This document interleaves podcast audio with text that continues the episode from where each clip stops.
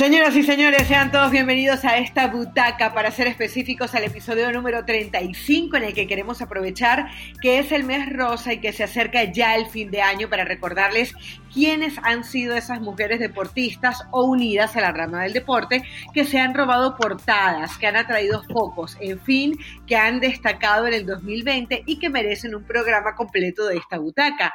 Quiero comenzar, Pili y Eli, haciendo un recordatorio a mujeres y hombres que nos escuchan a seguir haciendo conciencia sobre el cáncer de mama, desde examinarse hasta apoyar la causa. Dicho esto, el saludo y la introducción al tema de hoy, en el que hemos escogido a cinco féminas, entre ellas la tenista Osaka, a Kenty Robles, que pasó del Atlético de Madrid al Real Madrid, así que hay tema por ahí, Viviana Steinhaus, un árbitro alemana, además de la mujer más poderosa del baloncesto, Jenny Voss, y Kathleen Kruger, exfutbolista a quien le llaman la jefa del Bayern Múnich. Pili Eli, un abrazo para ustedes y bueno, ¿qué programa se nos viene el día de hoy? Sí, aprovechando este mes, Caro Eli, que es el mes de la concientización, ya hablabas mucho de que tenemos que normalizar el hecho de checarnos, de evitar que esta enfermedad del cáncer de mama llegue a nuestras vidas, porque es cada vez el índice de mortalidad es más grande y le puede dar a mujeres y a hombres. Así que aprovechando este mes, traemos este tema tan interesante. ¿Cómo están? Carolina, Pilar, es un gusto poder saludarlas, como siempre, llevar este mensaje de autoexploración, de hacer conciencia, de cuidarnos mucho, tanto hombres como mujeres.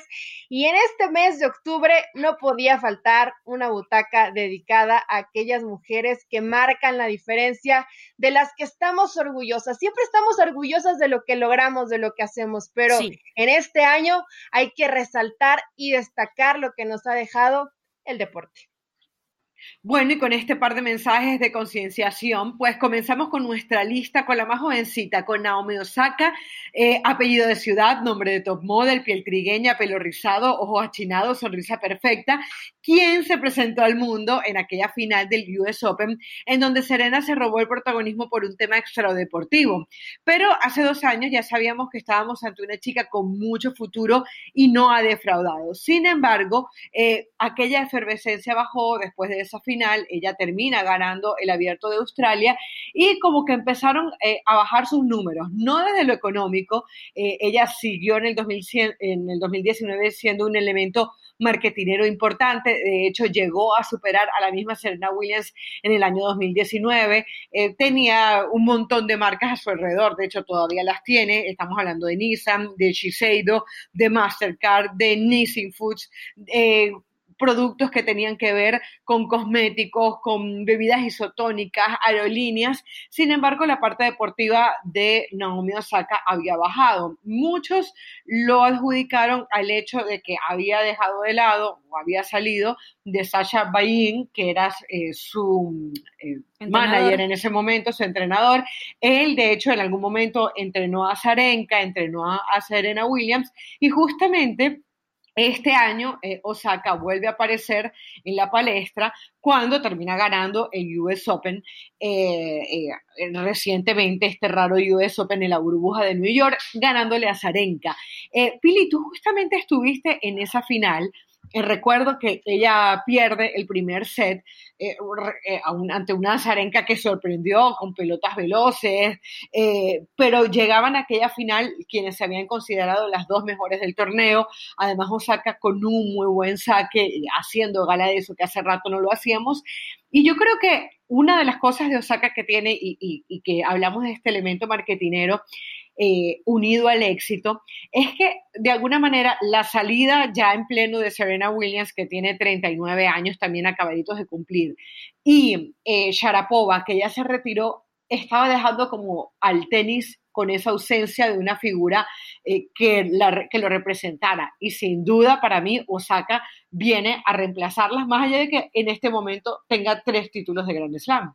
Sí, la verdad es que a sus 23 años, por cierto, feliz cumpleaños, recién los cumplió el 16 de octubre, eh, me parece que es una chica que habla más en la cancha de lo que hace fuera.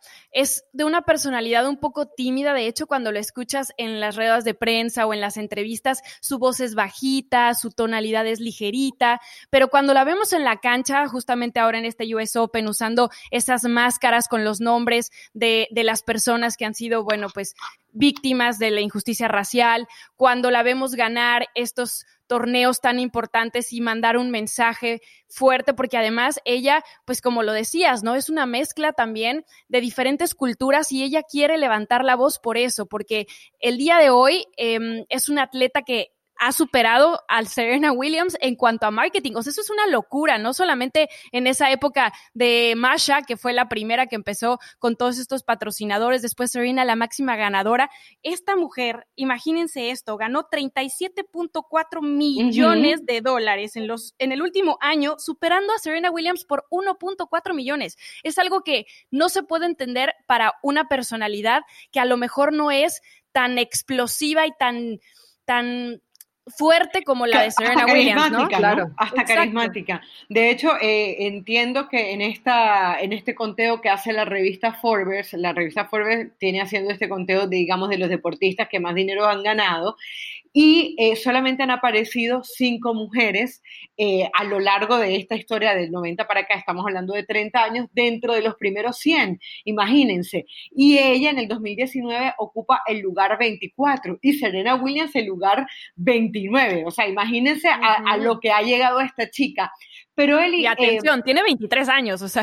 23 años. Está empezando prácticamente su carrera. Y, tiene eso, y, quiero ahorita, porque sé que la entrevistaste, Pili, y te quiero hacer un par de preguntas sobre su personalidad, pero Eli, la verdad que tiene esa, esa capacidad de impresionar, como decía Pili, en la cancha, pero también eh, ella sola es una niña que llama la atención, que tú te volteas, que, la ves y te llama la atención por sus rasgos y por todas estas cosas que veníamos hablando. Sí, sin duda Osaka es una chica con, una, con un ángel como distinto, ¿no? Como esa personalidad hasta cierto punto dulce, lo señalaba Pili, un tanto tímida, no la ves eh, tan de pronto que grite y, y quiera llamar la atención, sino con ese perfil de simplemente estar disfrutando este deporte que además lo hace y lo hace espectacular, pero con todos los reflectores, con todo lo que te mueve en una manera mediática, porque como dices, Caro, es imposible no verla, o sea, la volteas a ver, tiene ese imán y que además ella lo aproveche y que entienda perfectamente y hemos dedicado también episodios de la butaca ESPN a eso, a que el deporte puede mandar un mensaje y estos cubrebocas que dice Pilar que utilizó y el querer llamar la atención, pero siempre de una forma positiva para mandar un mensaje de, ok, aprovecho el deporte porque todos somos iguales y yo me voy a expresar y lo voy a reflejar. Entonces me parece que lo que hace es extraordinario y bueno, que disfrute el salario, ¿no? Imagínate si eso gana a los 23 años lo que puede llegar a ganar conforme vayan avanzando los, eh, los años, siga consiguiendo campeonatos dentro del tenis y que además en un tema marketing es una chica que vende por sí sola. Y además, eh, la historia, y aquí nos vamos a poner bien de novela, eh, porque eh, la historia de ella se ha llevado y se ha escrito por muchos lados, y de alguna manera la gente se siente identificada con ella por el tema de, las razas, ¿no? De la mezcla de razas en Estados Unidos. Para la gente que no sepa muy bien de qué va, el papá haitiano, la mamá japonesa. Entonces resulta que la mamá conoce al papá en Japón, eh, este señor haitiano va a estudiar en la misma universidad que él, dice que obviamente era como una rareza por su color moreno, y era, eh, digamos, tan eh, de, una cultura de conservar tanto, tanto el, tema de su raza y eso, que el papá de, de la, o sea, el abuelo de Naomi le iba a presentar a su futuro esposo a la mamá cuando le va a presentar su futuro esposo, así estilo eh, oriental y todo el tema, ella le dice, no, yo estoy enamorada ya y estoy eh, enamorada de este chico de color. Obviamente los abuelos eh, no, lo, no les gustó la idea, y digo obviamente por, entendiendo lo que pasaba con aquella cultura, y de hecho ellos deciden venirse a los Estados Unidos y duraron 15 años sin hablarle a los abuelos maternos, o sea, realmente estaban molestos porque consideraban una deshonra lo que había hecho la mamá de, de Naomi, ¿no? Entonces, lo interesante también de, toda esta historia es que ellos no estaban muy bien económicamente y el papá de Naomi ve la historia del papá de las Williams. Y dice, yo voy a hacer lo mismo que este señor, voy a hacer exactamente lo mismo. Y dice que empezó a tomar clases de cómo ser profesor de tenis a través de un DVD e hizo con su hermana Mary y con, y con Naomi exactamente, o, tratando de emular exactamente lo que había hecho el papá de las Williams. Algo parecido le salió, de hecho, la, la hermana de Naomi, Mary, también es profesional, no llegó a lo que ha llegado Naomi, pero de alguna manera la historia se fue repitiendo. De hecho, eh, muchos conocen la historia que en aquella final eh, de alguna manera Naomi le gana a quien había sido su gran ejemplo, ¿no? Entonces es un poco para para conocer la historia de ella. No sé si querían agregar algo más con respecto a esto, chicas, pero lo cierto es que creo que no, no estamos solamente delante de una gran historia, sino delante de una gran deportista, ¿no? Porque obviamente no te gana solamente eh, tres grandes slams cualquiera, tienes que tener ciertas características y obviamente Osaka los tiene. Y en años consecutivos, ¿no? 2018, 2019, 2020. Y una cosa que yo quería resaltar es lo bien parada, los pies sobre la tierra que está, porque cuando vemos a una Serena Williams en donde la obsesión por el Grand Slam número 24 no acaba, cuando vemos a una María Sharapova que incluso en su libro dice, en algún momento perdí la cabeza, o sea, se me fue hacia arriba la fama, se me fue hacia arriba em, todo lo que estaba viviendo alrededor y perdí el sentido del tenis. A Naomi en algún momento en ese cambio de entrenadores ahora con Ben también ella dijo que de alguna manera perdió pues ese sentimiento hacia su deporte y ahora lo retomó y lo retomó bien y por eso vuelve con este Grand Slam y vuelve con esas ganas de seguir demostrando un gran tenis y siempre con los pies muy puestos sobre la tierra. Me gusta su humildad. Pues que siga así Naomi, la verdad que es una chica que es un ejemplo no solamente dentro del tenis, sino fuera de él, siempre mandando mensajes positivos. Y qué bueno esto que comentas, Pili, ¿no? Que de pronto, y como en todas las carreras de, de, las deportistas y los deportistas, va a haber altibajos, pero siempre si estás bien rodeada de gente que te apoya y de que te ubique en tu realidad y que te dice que apenas vas empezando y, disfrutas esto que haces, creo que tenemos Naomi para mucho rato, ¿no? Y que nos siga. Aunque seas el máximo ganador, Eli, como Rafa, mira, sigue siendo humildad ante humilde, Seguir siendo inteligente, cabal, en que eh, al menos para Naomi esto va empezando de Nadal ya la semana pasada. No nos pudimos poner de acuerdo entre Nadal y Federer, pero lo cierto es que nos siga eh, entreteniendo con ese tenis espectacular, Naomi, con esos chinos, ¿no? Que cuando la estaba describiendo, Caro, definitivamente creo que todos nos quedamos con la boca abierta cuando la vemos. Sí, no, y, fíjense que a ella le preguntaron que si quería ser la próxima Serena Williams y ella dijo en su tono bajito, como dice Pili, que habla, no, yo quiero ser la próxima Naomi, o sea, por más que ella tuviera el póster de Serena en su cuarto, ella sabe que ella quiere ser lo que es ella, o sea, que, que, es en realidad, o sea, a mí lo que me llama la atención de ella, y, y, eso es lo que te quería preguntar, Pili, porque sé que tuviste la oportunidad de entrevistarla en el último US Open, es que sí, tiene ese tono tímido, pero sabe muy bien lo que dice y lo que habla. O sea, yo me imagino... Es una chica muy madura para su edad. Muy, muy centrada. Bueno, de hecho, creo que para poder llegar a ese nivel algún nivel de madurez importante debes tener para, para poder además mantener ese nivel de exigencia como aparte lo está haciendo. Por cierto, cuando se le va eh, su manager eh, Sasha Bain, que, del que hablamos anteriormente, me llamó también mucho la atención que decía este, que habían dejado de ser felices los dos él entrenándola y ella siendo dirigida por él y que por eso tomaron caminos diferentes. A ver, eso lo digo yo ahorita y, todavía me cuesta, ¿no? O sea, que una chica de 22 años tenga la capacidad para entender que a pesar del éxito, su felicidad es lo más importante, eh, creo que es loable. Pero hay más historias para conocer y, lo quiero hacer y entre ellas está la de Kenty Robles.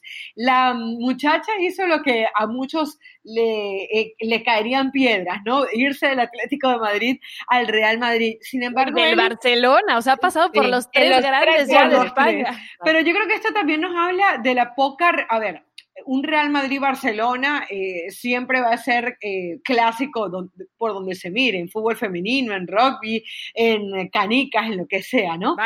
En, en, lo que sea. Pero este, este equipo del Real Madrid es, lo que hicieron fue comprar una franquicia que era Tacón y lo terminan comprando y bueno, ahora es que acaba de salir el Real Madrid. Sin embargo, no se deja de ver como, oye, te estás pasando para la acera del frente, pero qué importante es para México tener otro jugador de fútbol en el Real Madrid, Chicharito y Kenty Robles. Sí, y en su momento Hugo Sánchez, ¿no? Lo de Kenty Robles, Salas, 29 años y su historia es muy bonita, me gusta mucho. Ella llega a Barcelona precisamente a los 8 años porque de pronto le escuchamos hablar y tiene, bueno, este acentito español y muchos nos preguntamos, pero ¿por qué habla así, no? Y de pronto le pasa mucho a, a, los jugadores y sobre todo a los mexicanos que se les queda ese acento y no nos lo llegamos a explicar. Pero bueno, llega a los 8 años.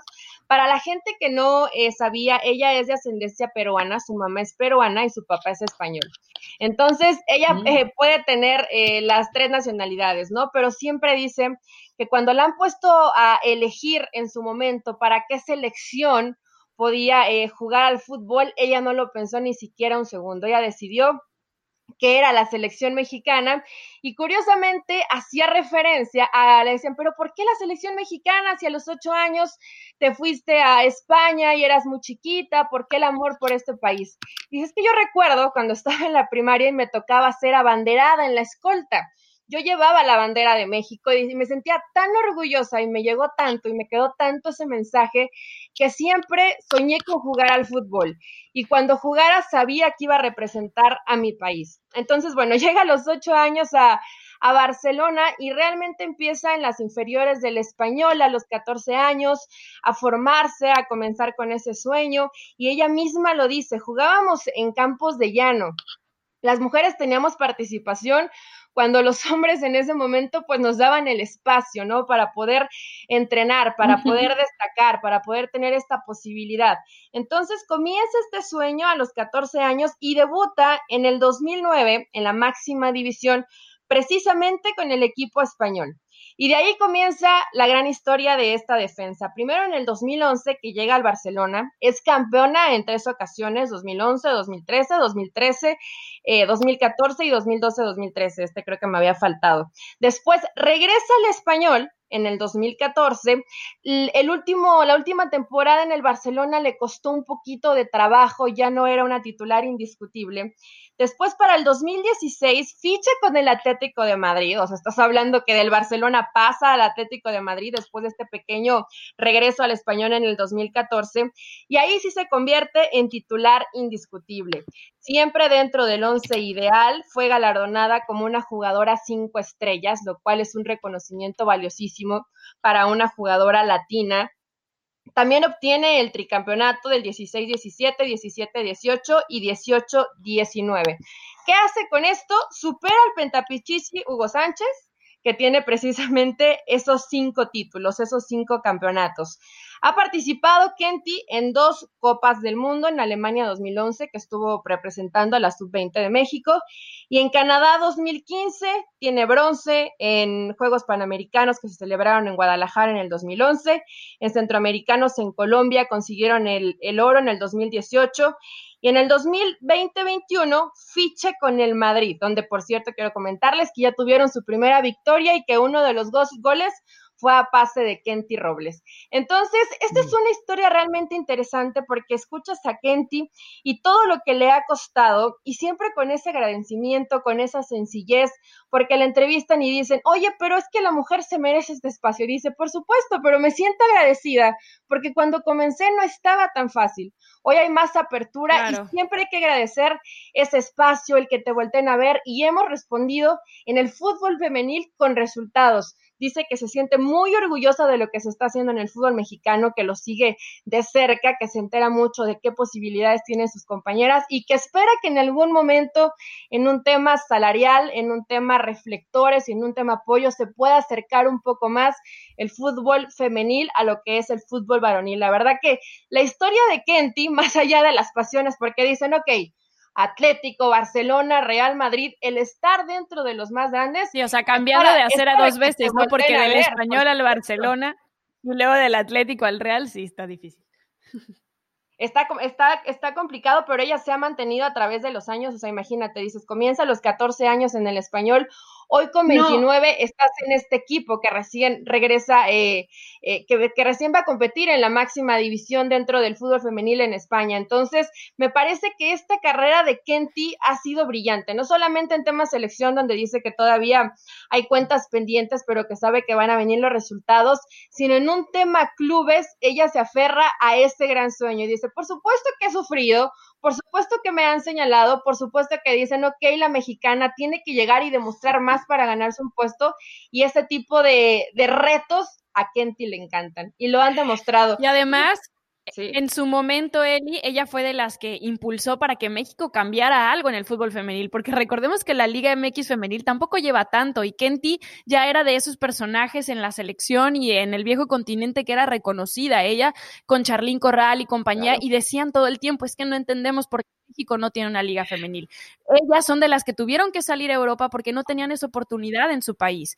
Y ahora que lo ven, evidentemente tienen que estar orgullosas, pero fueron de las primeras que levantaron la voz para pedir que algo se cambiara. No, y, yo creo que es importante que entendamos lo siguiente, por más que nosotros bromeemos de que se pasó del español al Barcelona o del Atlético al Real Madrid, la lectura aquí hay que hay que darles completamente diferente a la que le daríamos a un hombre, por ejemplo, porque, porque en el hombre se vería como una traición o no como un pesetero. Aquí de lo único que te está hablando es de que es el crecimiento de una profesional, porque es, que estás yendo para mejor, es que estás liderando un proyecto llamado Real Madrid, que no es poca cosa, en donde tú pongas el nombre de Real Madrid es sinónimo de grandeza, te guste el Real Madrid o no te guste, ¿no?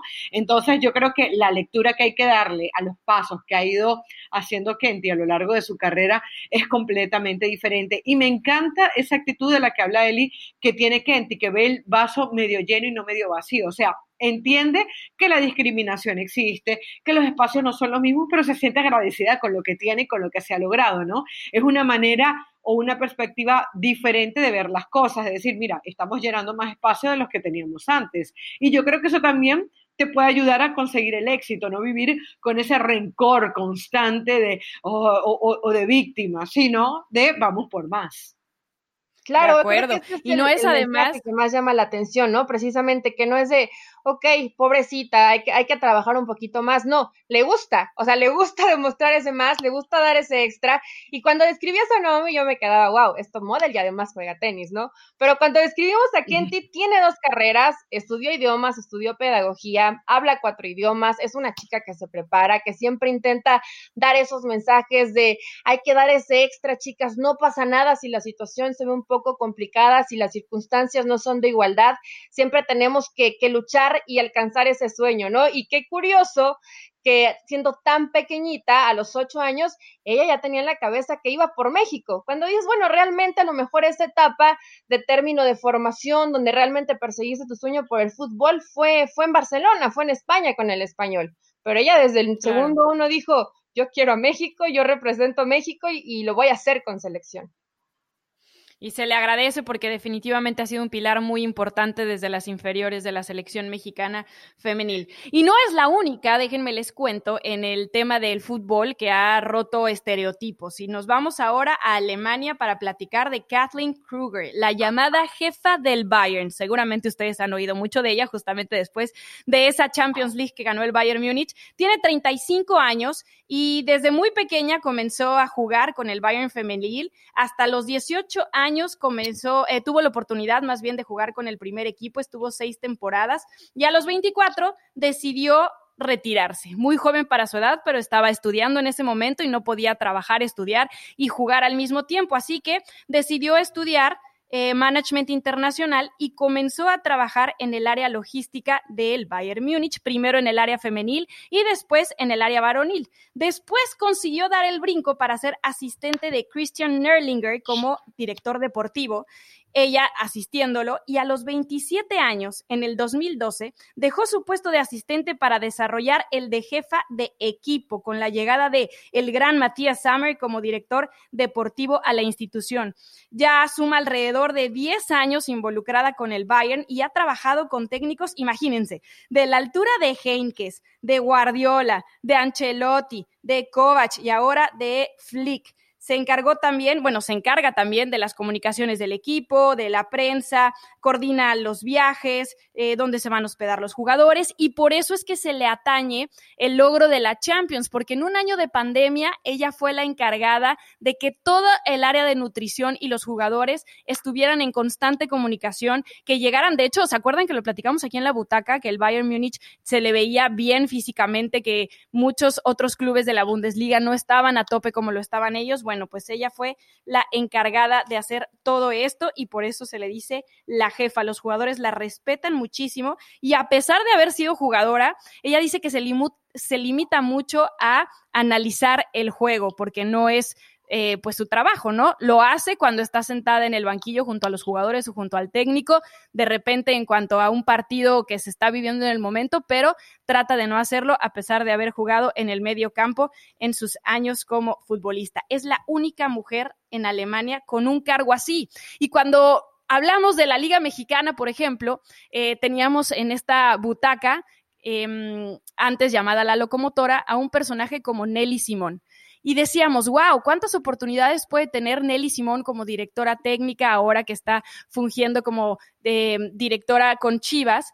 Pero solo en el área femenil. Normalmente a las mujeres les dan oportunidad en el área femenil. Ella la está rompiendo en el área varonil. No, y además yo lo que digo, que uno de los méritos de ella, más allá de ser campeona de la Champions League, que no es poca cosa, es que si hay alguien piqui, sea, eh, eh, meticuloso, solo, solo futbolistas. Eh, los futbolistas y en la élite, imagínense lo que puede llegar a hacer eso. Y yo no me imagino eso a nivel alemán, en donde todo tiene que ser puntual, perfecto, casi que cuadrado, ¿no? Detallistas son los alemanes también. Entonces, que tú logres mantener contento a un equipo plagado de estrellas, que su máxima aspiración es ganar la Champions, campeona de Bundesliga, o sea, el nivel de exigencia de esta mujer y de perfección debe ser eh, maravilloso. Y obviamente que haya llegado a conseguirlo de la mano de, logros deportivos es, una maravilla. Tengo entendido que no le gustan los flashes, tengo entendido que es de bajo perfil. No le gusta ser la Y yo creo que eso también es muy importante para este tipo de puestos. A los jugadores, eh, a los mismos técnicos no les gusta una persona que vaya a llamar más la atención que ellos o que de repente a veces ni siquiera por ego, sino que eh, eh, en algunos casos puede ser por ego, pero por otros porque sencillamente no les gusta. Y yo creo que, que, ella cumple perfectamente con todo esto. Y qué bueno que se haya ganado el respeto para decir, mira, tengo todo perfectamente organizado para garantizarte el éxito. Y no me extrañaría que el día de mañana pues alguien se la pueda llevar, porque ¿quién no quiere tener una jefa de estas en su equipo? No, eh, es, que evidentemente, y aunque ella sea de, eso de no, no quiero que los reflectores me vean, la volteamos a ver, indiscutiblemente. Vemos que está ahí Kruger y va y habla y trata de tener todo tan perfecto que evidentemente es algo que, te llama la atención y más cuando sabemos la gran cantidad de partidos, los viajes, como decía Caro, ¿no? Los piquis o los jugadores que a veces son tan exigentes y te piden cosas que de pronto no estamos eh, habitualmente acostumbrados a escuchar. Imagínate eh, esta exigencia dentro de Alemania y leía dentro de sus curiosidades, eh, lo cual me, me causó gracia, que la tenían en ese grupo sagrado de WhatsApp, ¿no? Y que en ese WhatsApp de pronto bromas, pero ella tenía el tema de, de, la discreción, yo no digo absolutamente nada, simplemente me convierto, inclusive está en la consejera espiritual, o sea, se acerca a los jugadores, se acerca parte del cuerpo técnico y le piden algún consejo probablemente que pueda ser de tomar una, alguna decisión, algo que haya pasado en la cancha, algo fuera de la cancha que a lo mejor no los tenga tan tranquilos o tan contentos. Entonces, la importancia, pero no solamente la importancia, sino la responsabilidad de estar en un cargo así, que no se te pase absolutamente ningún detalle. Creo que lo de Kruger realmente es extraordinario. A mí me encanta, me encanta verla ahí cerca de la banca, inspeccionando todo, que todo sea tan perfecto y siempre, siempre elegante, ¿no? De, de, traje, como debe ser. Yo me acuerdo que cuando yo trabajé con un equipo de fútbol en Venezuela que ellos cubrían, hacían la Copa Libertadores, el director deportivo, en este caso que se encargaba también de, parte de, estas cosas, en este caso ella, ella no tiene ese nombre, eh, pero en, el equipo en el que yo estaba, pues este director deportivo sí hacía parte de eso. Eh, los jugadores te pedían, por ejemplo, el, portero, que era muy alto, siempre eh, quería tener un asiento un poco más largo o quería que la cama eh, midiera un poco más de lo normal para obviamente dormir mucho más cómodo. Imagínense, eso era en un nivel de un equipo en Venezuela que jugaba Copa Libertadores. Ahora cómo será en el Bayern Múnich. Y cuando ustedes cuando tú comentabas Eli del tema de que le piden consejos, es el hecho también de tener esa figura de la mujer, porque lo queramos o no, eh, eh, la mujer tiene esa, esa parte en donde va a hacer que de repente los jugadores se te acerquen para hacerte ciertas ciertas consultas que de repente no se sienten tan cómodos haciéndola con, con, un hombre, ¿no? Es algo natural. Ya luego con un hombre pueden sentir la confianza, pero con una mujer no solamente les resuelve todos estos requerimientos que forman parte de su trabajo, sino también eh, la parte eh, emocional de la que tú hablabas. Pero eh, las alemanas están de moda, ¿no? tenemos que hablar de la árbitro alemana. Steinhaus, es, el apellido de ella, Viviana Steinhaus. creo que tienen historias ustedes por ahí para, para hablar de esta árbitro alemana. Así es, Viviana Steinhaus, que tiene 41 años, que ya decidió poner fin a su carrera, recién la vimos en la Supercopa de Alemania entre el Bayern y el Borussia, eh, que no ha dado mucho, realmente no ha dado muchos detalles de por qué decide definitivamente retirarse, pero su historia comienza en el 2017, que se convirtió en la primera mujer y en la única en arbitrar en la primera división masculina profesional de la Bundesliga, precisamente.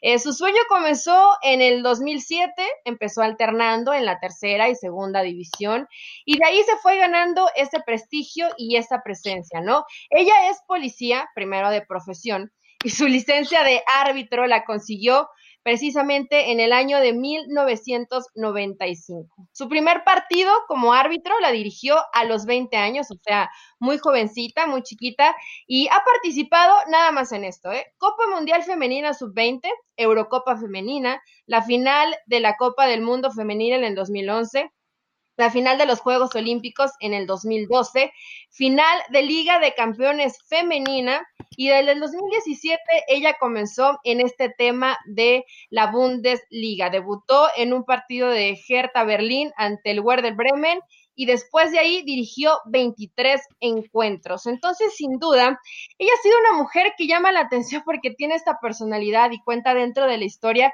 las situaciones complicadas que tuvo que vivir como árbitra, ¿no? desde, desde discriminación, desde que te voltean a ver y minimizan tal vez tu, tu trabajo, donde le llegaron a decir de esto no es para mujeres, es solamente para hombres, accidentalmente un día le tocan un seno y bueno, se vuelve realmente eh, un, un tema mediático donde, donde la gente voltea y dice, a ver, pasa esto, pero porque la mujer no tiene que estar ahí, en lugar de que digan, ok, fue un accidente, no pasa nada, eh, mm. porque realmente ella, ella ni siquiera se sintió ofendida o se sintió mal, simplemente sintió que fue parte del contacto, fue parte del juego y no pasó absolutamente a mayores. Entonces, lo que ha hecho esta mujer realmente es de admirarse porque fue la primera y sí lo hemos visto dentro del fútbol femenil, pero verlo dentro del fútbol varonil creo que es lo que realmente tiene un valor impresionante, ¿no?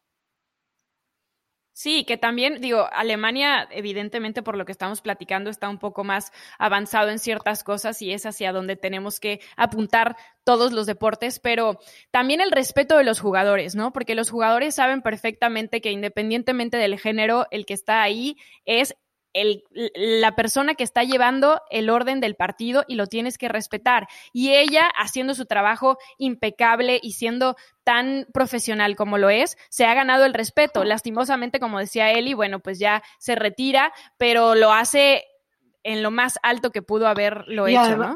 Después de este Yo creo que además lo hace en buen momento cuando el bar se ha llevado el protagonismo y parece que se lleva a todos los árbitros por delante. Entonces ella dijo, ¿sabes qué? Yo me retiro, hasta aquí llegué y fue suficiente. Eh, la verdad que este año nos ha traído cosas bien interesantes y además eh, eh, es muy complicado porque yo creo que si hay un personaje que es discriminado dentro de un rectángulo de, una cancha de fútbol, es el árbitro.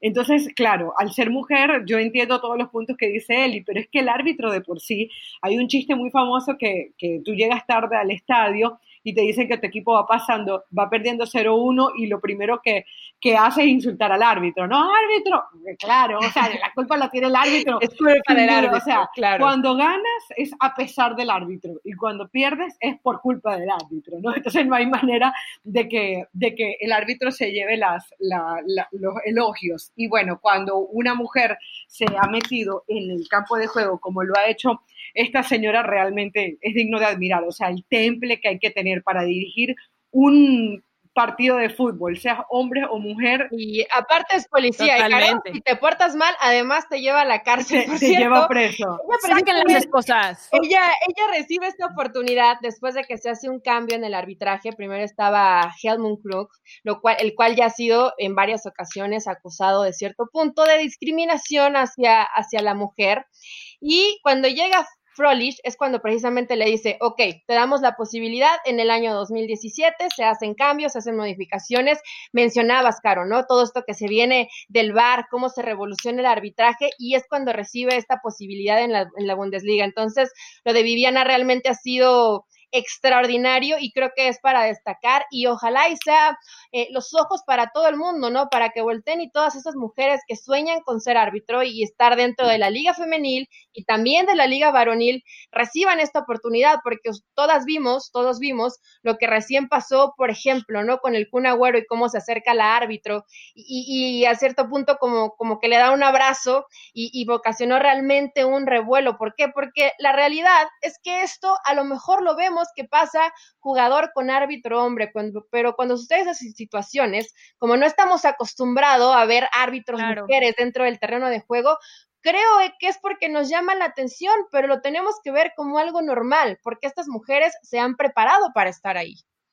Y, yo creo que, y yo creo que además hay que también tener mucha responsabilidad en el cargo en el que estés, aunque pueda sonar una redundancia, porque yo veía eh, justamente en la cuenta de ESPN Deportes en Instagram una imagen, yo no sé si que creo que era un partido amistoso, pero por más que sea un partido amistoso, la árbitro le saca una tarjeta amarilla a Kaká y después de eso saca el teléfono ah, del bolsillo y, se hace un selfie. Y entonces tú dices, pero por Dios, o sea, es una vergüenza que haga esto. Y no porque sea mujer, es porque un árbitro, yo creo que en el nivel en el que esté, se le ve muy mal hacer esto. Entonces, eh, creo que si, si nos ponemos a ver cada una de las historias que hemos eh, tocado hasta el día de hoy, no solamente es el, el, hecho de estar en un ambiente de hombres, es que cada rol tiene sus dificultades. En el caso de Osaka, fíjate cómo ella de repente no tenía problemas porque está concursando o compitiendo con puras mujeres, pero dice ella que no se sentía, o sea, los japoneses no la consideran japonesa y las estadounidenses, muchos no la consideran estadounidense.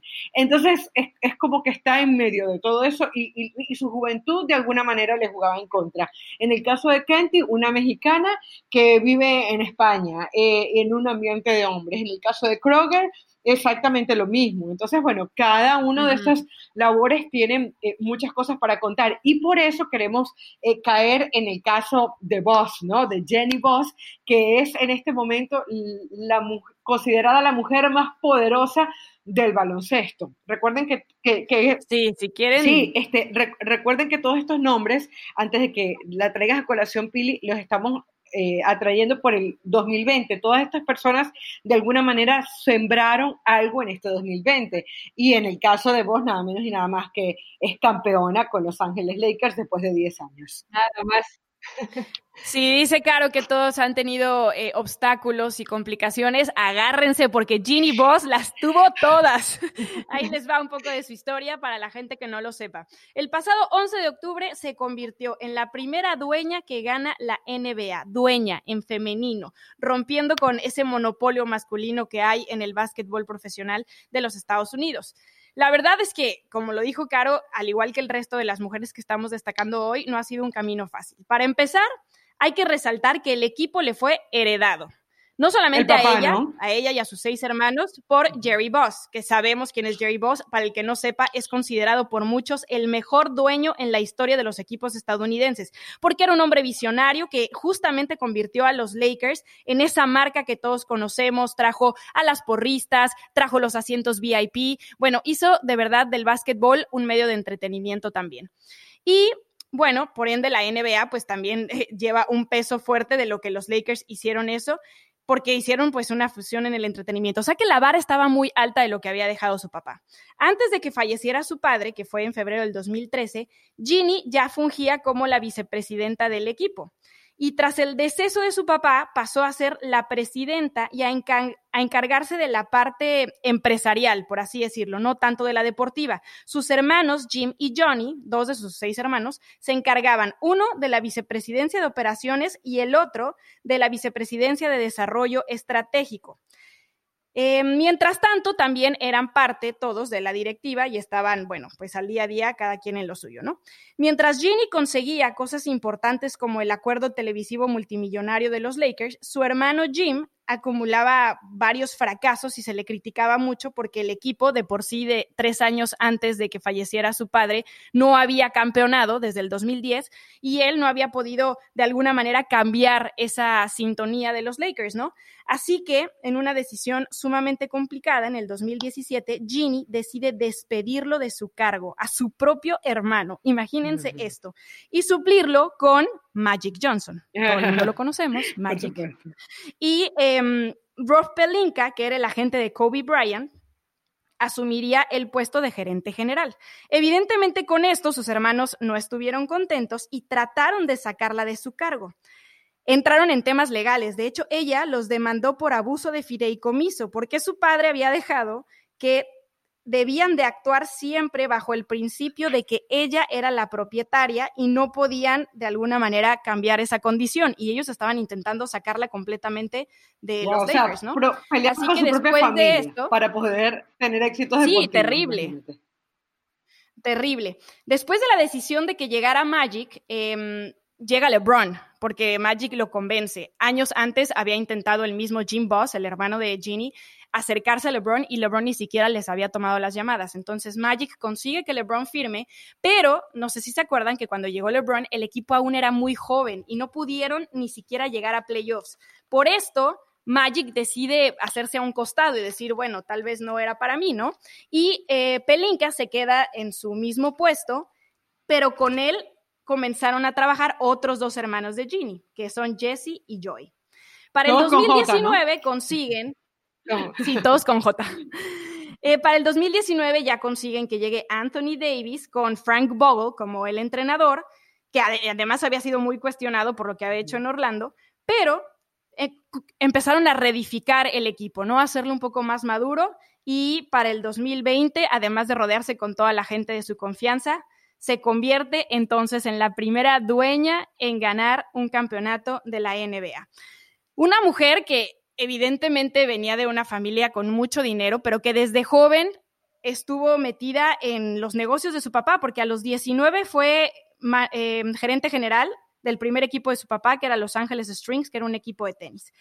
Estudió administración de empresas en la Universidad del Sur de California. A los 32 funda su propio equipo de hockey sobre ruedas, que solo duró cuatro años porque la liga desapareció y pues el equipo con ellos. En el 99, ya a sus 38, fue presidenta del famoso Forum, que es la antigua casa de los Lakers y después se convierte evidentemente en el puesto que tiene ahora con los Lakers tras el fallecimiento de su papá en el 2013 y en el 2019 además es dueña de Women of Wrestling, que es una promoción de lucha profesional para mujeres. Así que siempre ha estado vinculada a, a los negocios deportivos pero también era una chica que posó para Playboy en su juventud, que salió con muchos basquetbolistas como Dennis Rodman, como el mismo Phil Jackson, el entrenador. Entonces tenía como muchos escándalos alrededor y eso em, intentaba quitarle mérito a lo que ha hecho con su carrera, pero la verdad es que es sumamente inteligente y hoy, como lo decía Caro, o sea, está en lo más alto de este negocio. Y tomar ese tipo de decisiones difíciles, a ver, corres a tu hermano, ¿no? Porque las cosas no se, no se estaban dando bien, ya de por sí se viene ahí una situación complicada y una polémica, pero ella tenía toda esta escuela de las cosas que se tenían que hacer bien, como dijiste hace un rato, Pili, de innovar, de buscar lo mejor para el equipo, que aquí no es un bien personal, que aquí todos jalamos para el mismo lado y necesitamos regresar a los Lakers a donde se merecen. Entonces, definitivamente lo que hace JD es muy importante por todo este tema, porque, ok, hablas de, de la polémica y que además era señalada y que salió con jugadores y todo lo que sucedía dentro de su vida personal, pero ¿por qué, ¿por qué hacían esto? Para demeritar un poco lo que ella trataba de hacer bien, porque se metió en tema de demandas, en problemas con su familia, pero siempre están pensando en el bienestar de esta franquicia que les heredó su padre. Entonces, imagínate la gran responsabilidad que ella tenía pero del otro lado, en esa contraparte, esta pelea interna con tu familia.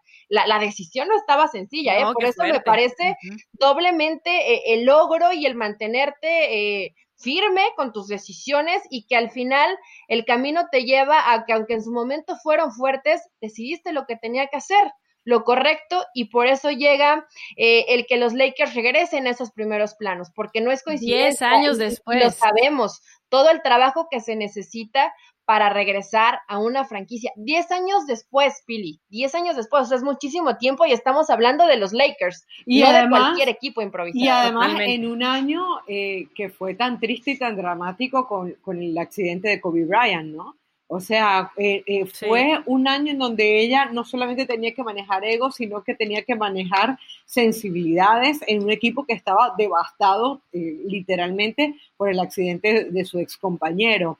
Eh, de hecho, eh, justamente porque, ¿qué, te dice un titular sobre esta, sobre esta señora? Lo que te dice es de, la de Playboy a campeona de los Lakers. O sea, Jenny Boss, la mujer más poderosa del deporte de Estados Unidos, de posar para Playboy a, las dueñas de los Lakers. O sea, de alguna manera su carrera estaba marcada porque posó en Playboy. De hecho, yo leía que una vez le preguntaron al papá que, que o sea, ¿qué, ¿qué, opinaba él de eso? Y él dijo, bueno, va a ser el primer número de Playboy que yo no voy a leer, dijo el, papá, ¿no? Y contaba dentro de la biografía que, que, hay en un libro que creo que fue en el año 95, que ella va a su primera reunión de, como de dueños de equipos y le tocan, le tocan la cola, literalmente. Un dueño de, otro equipo le toca la cola. O sea, imagínense la falta de respeto para esta mujer como, como marcándole el territorio.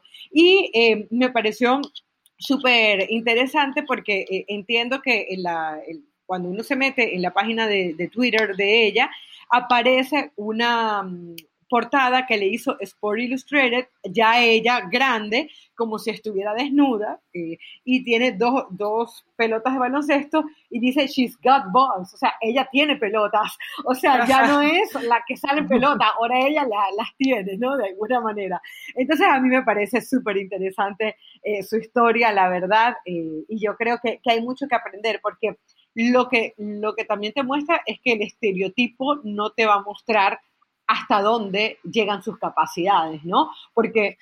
Y que esas cosas no te definen, porque al final, o sea, yo sé que son decisiones que tomas en la vida, pero eso no te define, eso no te define a ella como la persona de verdad de negocios que es, lo inteligente que es, claro, el carácter que tiene para tomar las decisiones en un club, en una franquicia como los Lakers. O sea, estás hablando de prácticamente la imagen de la NBA por muchos años. Entonces, la verdad es que hay que entender que hay ciertas cosas que, que no definen lo que eres y que la gente tiene que dejar de fijarse más en eso que en lo que realmente produce.